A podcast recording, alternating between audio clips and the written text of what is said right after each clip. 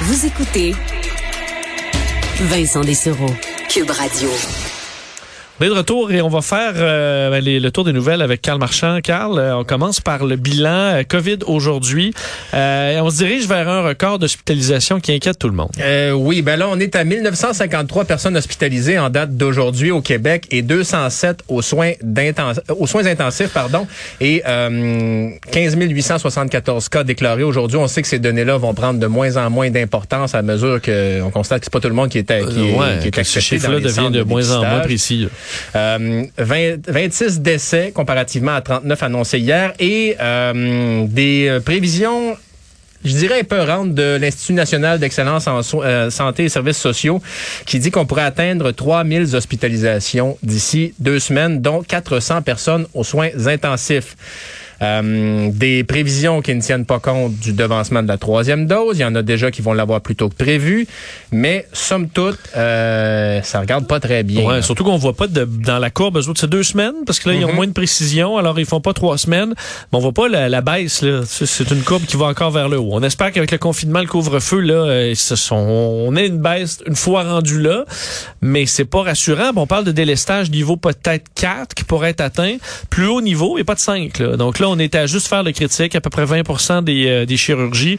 Ça veut dire que 80% des chirurgies Ouais. sont reportées. C'est une situation assez dramatique pour plusieurs. Ouais, puis euh, ce qu'on dit aussi, c'est que le délestage, la, Lucie Paterny, là, la sous-ministre à la Santé, a dit aujourd'hui aux côtés de Christian Dubé que ça ne suffira pas, cette, cette vague-là de délestage là, qu'on appelle de niveau 4. faudra faire autre chose supplémentaire, fort probablement.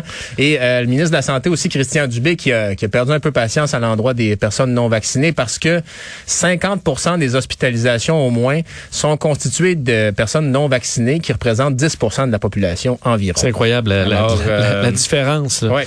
Alors, même si on dit que le variant Omicron est moins virulent, il peut tout de même vous envoyer à l'hôpital si vous n'êtes pas vacciné. Et ça, c'est vraiment là. euh, Puis, tu sais, on, on jase là, mais être aux soins intensifs.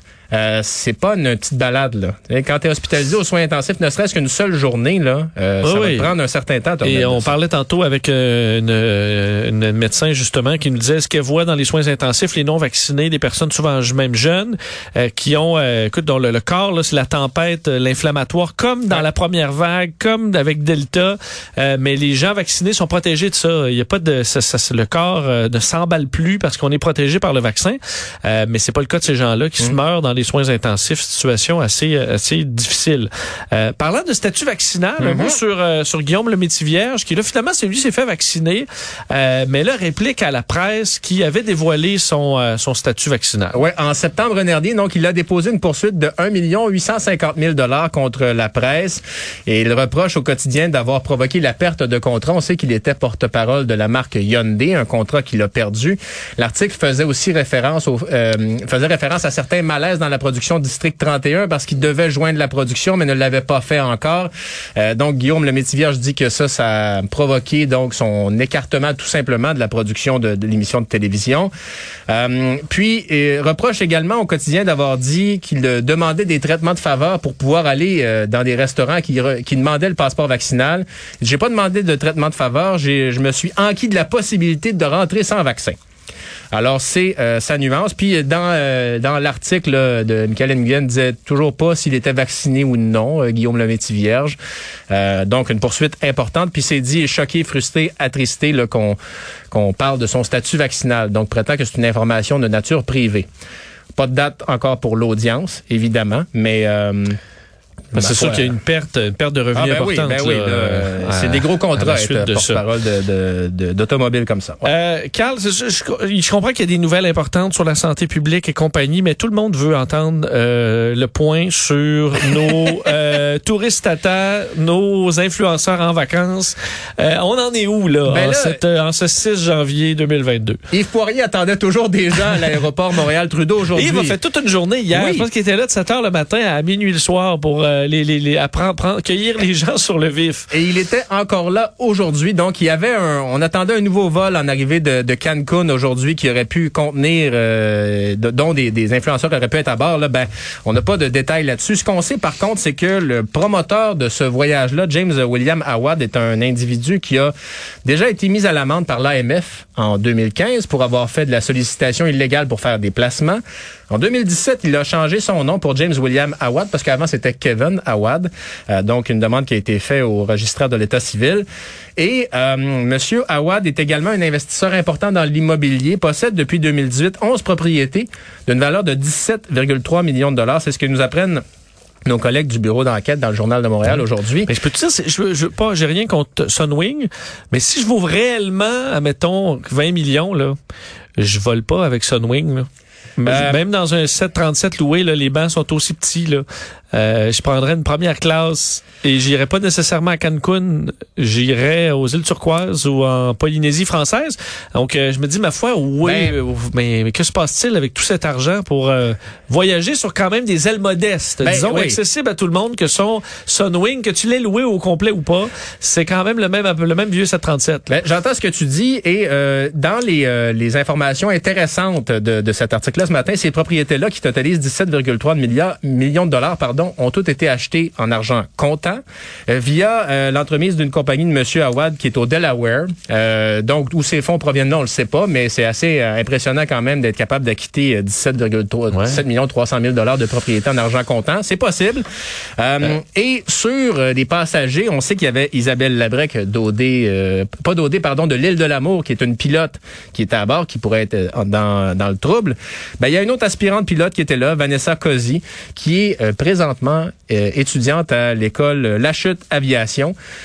Il y a des grosses chances qu'elle ne termine pas son cours. Je parlais avec mon instructeur de vol euh, tantôt. Je, dis, je me disais, ouais, euh, mettons, j'imagine difficilement son speech s'il apprenait que j'avais fumé de la cigarette électronique sur mmh. un vol, j'ai un instructeur de vol assez raide. Oui. Et je pense que je me serais fait assez ramasser à ce moment-là euh, par un instructeur peu fier. Ben oui, parce que fumer à bord, là, ça peut être passible d'une amende de 5000 dollars. Vous ferez pas de prison, mais vous pouvez euh, courir le risque d'avoir un casier judiciaire. Alors, euh, le travail de pilote avec casier judiciaire, tu sais, c'est pas... Et, et j'apprenais aussi parler de M. Awad que Sunwing, au départ, avait voulu, été prêt à, aller à ramener tout le monde sous certaines conditions qui, qui faisaient tout à fait du sens. Mais M. Awad a refusé de ramener tout le monde simplement, ce qui aurait réglé le problème pour tout le monde, parce que la compagnie Sunwing refusait de leur, de leur donner un repas à bord. Mmh. Disons, cinq heures de vol, ça n'a pas de bon sens, ça prend un repas.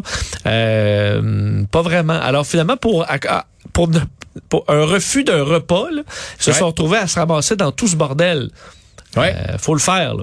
Ah, c'est, c'est pas simple, honnêtement, comme dossier. Et M. Awad qui a dit qu'il a appris de ses erreurs dans une longue déclaration euh, qui a été hmm. diffusée aujourd'hui, qui a dit qu'il a appris de ses erreurs, qu'il va s'améliorer pour la suite. On verra donc les prochains voyages qu'il organise. Mais avant de, de reprendre l'avion, euh, ma foi, je pense qu'il aura beaucoup de planification à faire. Oui, j'en voyais certains et certaines dans les dans ce vol-là sur les réseaux sociaux qui disaient ouais, mais tu sais, moi je suis jeune, je savais pas c'était quoi les règles, je savais pas c'était quoi les les les tests, qu'est-ce qu'il fallait faire, je savais pas, je savais pas. Ben, tu sais, si tu sais pas, euh, voyage pas, là. Euh, donc, c'est ben, malheureusement dans le monde adulte. On parle des gens, je comprends que j'ai juste 19 ans ou j'ai juste 20 ans. Ben, si à 19 ans, il y en a qui sont assez matures pour voyager seul. Je l'ai fait. Je suis sûr que quand tu, tu, voyageais peut-être à cet âge-là, si t'en avais les moyens. Euh, mais à 19 ans, si t'as pas la maturité, puis c'est correct. Il y en a qui, ont, ben qui, sont encore adolescents à, 19 ans.